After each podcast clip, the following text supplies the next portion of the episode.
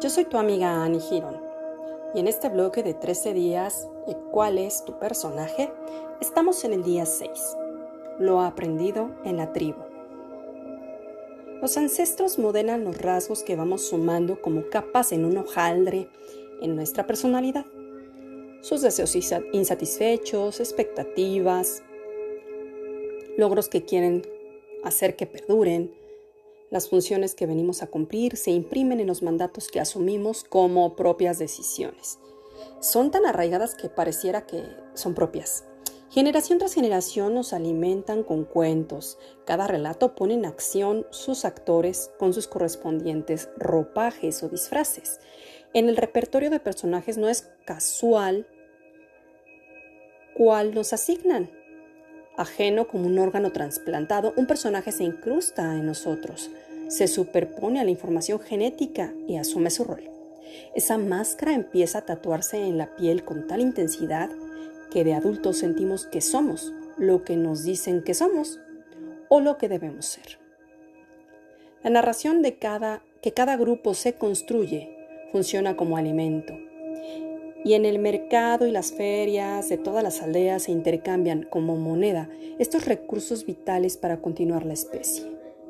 Es así como los mandatos familiares que vienen de las abuelas lo sabían bien. Sus madres les habían traspasado ese saber y a ellas las madres de sus abuelas y así sucesivamente. Había que saciar el hambre y dar identidad a cada miembro del clan o tribu.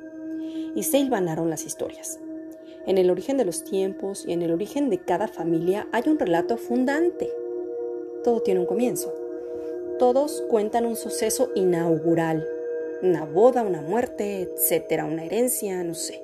Y antes, obviamente mucho antes, fueron los mitos que rondaron a las diosas y dioses por santuarios y oráculos, que los renacieron en canciones y poemas hasta que se gastaron y se rehicieron de carne y hueso humanos y en la infancia de todos los tiempos, la sangre, la leche y la canción de cuna acompañaron con cuentos aquello que los mayores desearon para nosotros. Las preguntas interesantes ahora son, ¿cumplimos esas expectativas? ¿Aceptamos sin protestar el traje impuesto? ¿Nos dolieron las botas de siete leguas o los zapatitos de cristal? Y vaya, pese a eso, ¿lo seguimos usando? Nos compramos el personaje que nos ofrecieron. Ahí estamos entonces, congelados, congeladas en un arquetipo,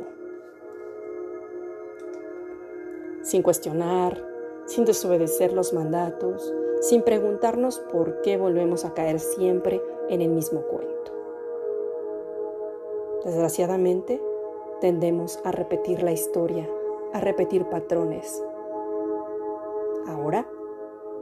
y cada día tienes la oportunidad de cambiar esquemas, de mejorar, de ser tú, de liberarte.